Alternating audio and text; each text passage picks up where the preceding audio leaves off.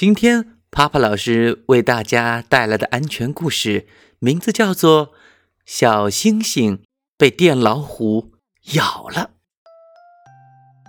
今天是星期天，长鼻象和拉米熊约好了，一起去帮猩猩大叔扫落叶。扫呀扫呀，就在他们把落叶攒在一起，准备等车拉走时，突然，一个黑影跳进了落叶堆里。哗啦！好不容易堆好的落叶都被小星星撞飞了。看你干的好事儿！拉米熊生气的扔掉手里的耙子。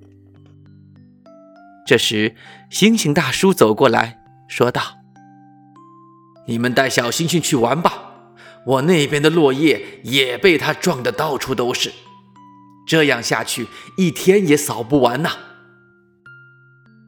唉，只好这样了。拉米熊和长鼻象拉起小星星的手，向长鼻象家走去。因为小星星太淘气，可不敢带它到处玩。来到长鼻象家，长鼻象拿出冰激凌招待大家。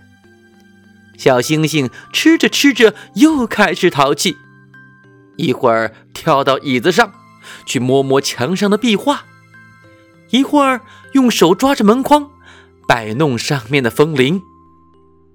嗯，这里面有什么？现在，小星星正翻开墙壁上的一个白色的盒子，把手指往两个窟窿眼里插了进去。哦，把手拿开！插座里面有电老虎，它会咬着你的。正在吃冰激凌的长鼻象看见了，大喊：“可是，小星星已经把手指插进去了，他的手指上还沾着刚融化的冰激凌。”只听见“呲呲啪啪啪”，一阵亮光闪过，他的头发立刻都竖了起来。长鼻象见状，急忙卷起一根塑料球棒，把小星星的手指从电源插座上挑开。小星星吓得大哭起来：“妈妈，妈妈！”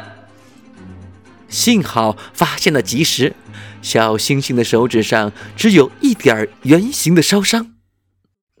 长鼻象抱着小星星说：“别哭了，这个电源插座里住着电。”就好像一只老虎，你要是把手伸进去，它就会狠狠地咬你。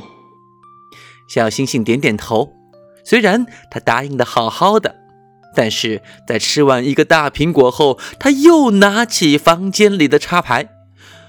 我要跳绳。拉米熊急忙跑过去，把插排收了起来，说道：“这里住了好多好多电老虎，咬你更疼。”啊，那我不要了。小星星吓得赶紧把插排扔在地上。